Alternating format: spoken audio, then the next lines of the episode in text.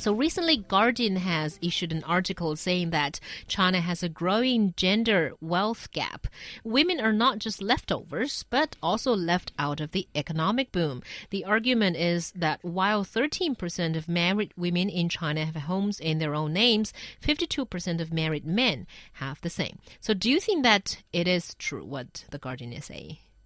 Yeah, I, I, think there's there's um, a lot of information to kind of uh, comb through to to be able to assess whether or not this this is accurate. Um, but I think if if we look at a lot of these numbers, you know, seventy percent of women contribute to marital home purchase, but only thirty percent of marital home deeds actually include the woman's name, and this is this is of course very problematic because according to uh, a law that was uh, issued two or three years ago after a divorce, the person whose whose uh, name is on the deed before the marriage owns the house after the marriage. And so, whereas before, you know, uh, a woman was almost guaranteed that after a divorce with, you know, an abusive or, or, or, cheating husband, or for, you know, whatever reason, maybe they just can't get along, mm. that, that not only were they guaran- almost guaranteed to keep the children, but they were almost also guaranteed to, to keep the house. Or half of the house, or at least what the house is worth. Exactly. Yeah. And so they, they were almost guaranteed. And so, so number one, and so so they were almost guaranteed to get something. So they so but now we find that if they do get a divorce, they are not only financially burdened by taking care of the one or two kids that they might have, uh, but now they are a single mother, and, and, and sources of income for women in China can are, are significantly lower than they are for men. Yeah, I agree. I think that's the biggest problem. Also, uh, that's the biggest fear from uh, most women because if indeed, unfortunately, one day they end up getting divorced, how are they going to fuse, uh, face their future life? It's going to be very difficult. However, I also um, hear some people say that that's just too pessimistic because that's purely from the standpoint that you are going to, you know, end up getting divorced one day but it's not like everyone gets to get married thinking about oh i will definitely get uh, divorce one day. But even but even then, I think one of the biggest points here is that again, looking at these numbers, um, you know, women are contributing to the purchase of, of something that, that is worth millions of renminbi in in most cases, and and yet legally they actually have no ownership of something that is worth millions of renminbi, mm-hmm. and so that's that that's that's the biggest problem here is that is that we we find that they are uh, contributing to the household, and yet they they actually get very little in return. Yeah, mm-hmm. and also I think we have uh, there are two points that I want to say here. One is that we're not entirely sure. Uh, whether there are other parameters in this regard because it does say 70% of women contribute to home purchase but only 30% get to have their names on the deed but, but exactly how big is the yes, contribution is the contribution right? mm -hmm. it just the furnitures or is it half the down payment or what no no contribute to the marital home purchase it's not mm -hmm. about mm-hmm. furniture it's not about decoration about or anything home. like that it's actually about money towards the purchase of a home yeah i guess in that way it's true and also i think according to chinese law this new chinese law that everyone thinks is unfair it does say that whoever contributed to the purchase of the homes, but it's not listed on the deed, they can have their investment back at least. But how do you However, how do you show that? Yeah, if you have like bank transfer uh, record or records. yeah, exactly. But but that still means that women or the party is move, moving is being left out because you know with the property boom, home prices have been doubled or tripled or quadrupled. Right. But uh, mm-hmm. you know people, you know, if you don't have your name on the deed, you don't get the house.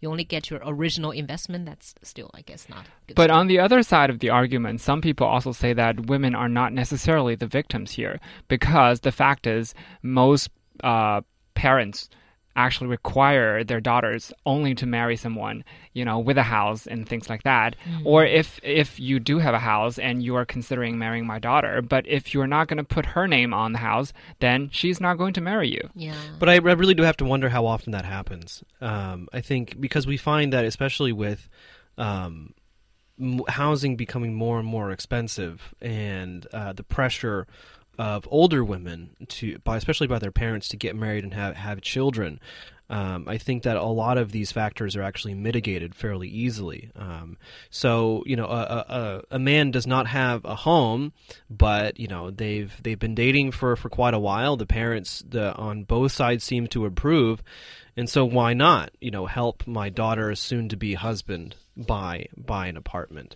Um, and and and also I think again I mean doing with the pressure and, and and in some senses the um, the haste of, of some of these decisions that it almost doesn't matter whose name is on the deed as long as I get grandchildren. Mm-hmm. Um, and so I think that, that that really I mean a lot of these these things yes of course they, they do happen but I have to I really do have to wonder how often they actually happen. Yeah sure we hear about them on Weibo, uh, we hear about them in news reports but those are only just just anecdotal. Uh, uh, evidence that, that, that, that we see and hear about. We don't actually have any real significant figures to, to fall back on. Yeah, I do agree with you. And also, in terms of the pressure, of the men to buy homes, you know, whether or not the names the women's or the men's on the deed. You know, on the one hand, you see this huge pressure. So sure, on the other hand, you're going to see more men's names on the deeds because men's are pressured into buying homes by the the in-laws, basically. So I guess it, it's it it's one way or the other. It's either because of the pressure from the female fam, female family side to purchase home that men have to buy homes, or it's maybe women are contributing a little bit, but in the end, it's still the men's name. I mean, we can't say we can. Uh, what I'm saying is that we can't blame men for it. That's no, we can saying. we can we can blame we can blame the government.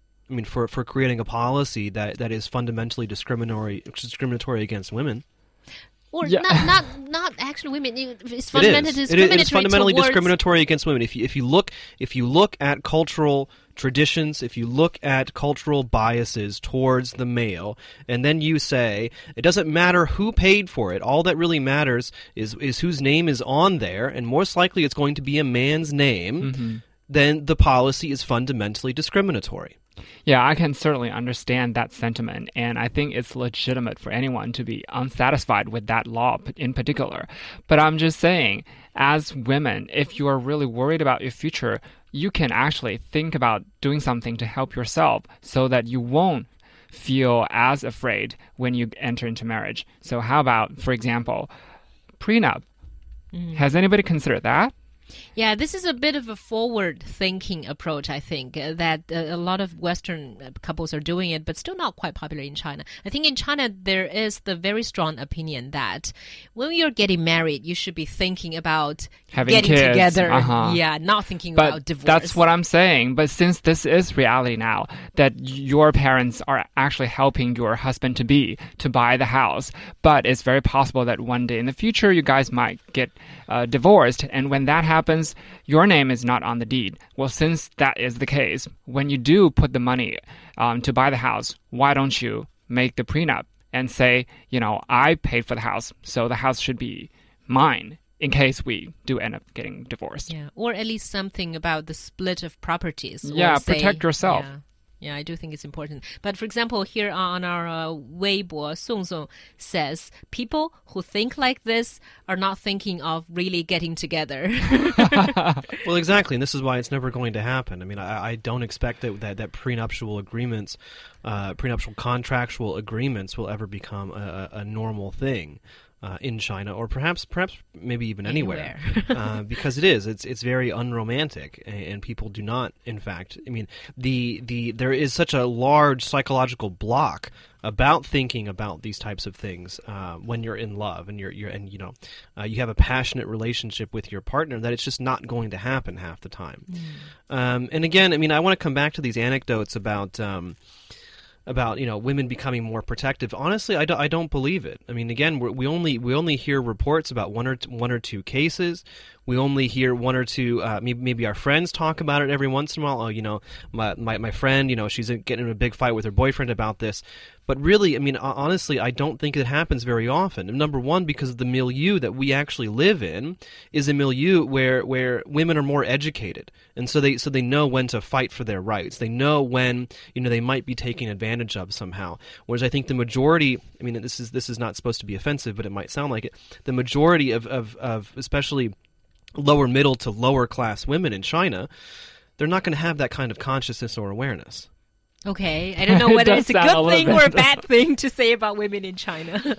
but anyway, Liu Yan, back to prenup. I mean, this is final question. Um, are you just seriously considering it, or are you giving it out as a piece of suggestion, or are you saying that you yourself is willing to consider it? I'm willing to consider it, and in fact, I will do it. Okay, nice thing to put out. That's the most explosive That will scare news. everyone off, and I'm never gonna gonna get married. No, no, no, no. You're able to say that. you will not be afraid of uh, the consequences. And it's Roundtable here with me, Xiaohua, Liu Yan, and John here on Easy FM.